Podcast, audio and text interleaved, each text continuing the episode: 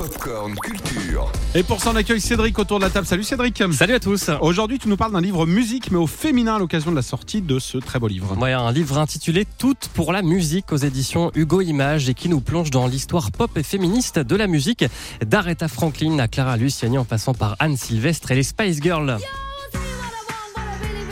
Tom, tell me what you want, what you very, very want. What you very Ah. want. What Les- you very, very want? C'est quel accent ça? Les Spice Girls, l'un des girls bands les plus emblématiques de la fin des années 90. Cinq femmes aux personnalités différentes qui ont incarné le girl power en inspirant toute une génération de fans. Derrière tout ça aussi, beaucoup de marketing. Écoutez Chloé Thibault, l'auteur du livre Toutes pour la musique. Le sujet des Spice Girls, moi, me fascine vraiment. Je pense qu'on a repolitisé les Spice Girls. Parce qu'à l'époque, j'ai quand même du mal à croire qu'il n'y avait pas énormément de marketing euh, derrière ce girl power qu'elles affichaient. Mais euh, en fait, aujourd'hui, en 2022, moi, ça m'est un petit peu égal de me demander si c'était un coup de com' ou pas. Parce qu'on sait l'impact qu'elles ont eu sur leur génération et les générations qui ont suivi. Euh, ce qui est génial, c'est qu'à l'époque, la BBC surnomme les fans des Spice Girls les Can-Do Girls, donc les filles qui peuvent. Et il avait même été prouvé par une étude que les filles qui étaient fans des Spice Girls avaient obtenu des meilleurs résultats scolaires que les garçons, euh, tellement elles se sentaient euh, empouvoirées par leurs chansons. Et c'est le cas de Sandra, évidemment. Mais Tes oui, résultats étaient évidemment. nettement meilleurs. Superbe. Moi, j'étais nul, mais j'étais fan des Spice Girls. hein.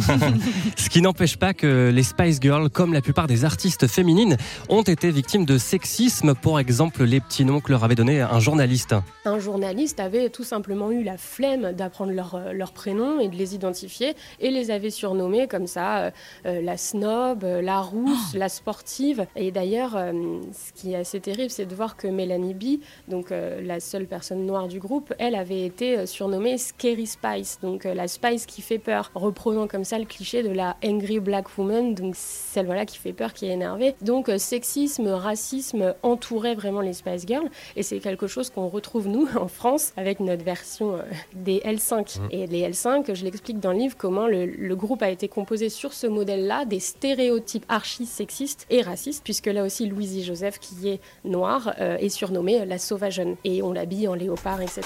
Regarde un peu tout ce que Et dans son livre, la journaliste Chloé Thibault s'intéresse aussi au cas emblématique de Britney Spears, dont toute la carrière a été marquée par des attaques sexistes. Et nos artistes françaises ne sont pas oubliées, des muses de Serge Gainsbourg à la nouvelle scène incarnée par Pomme, Marie-Flore ou Clara Luciani, en passant par les années 80 avec euh, Lio. Vous pourrez y lire une quinzaine d'entretiens, toutes pour la musique. C'est aux éditions Hugo Images. Merci, tu nous en diras plus tout à l'heure dans le prochain rendez-vous Popcorn Culture. Retrouvez toute l'actu gaming, ciné et musique avec Cédric Lecor de 16h à 20h sur Virgin Radio.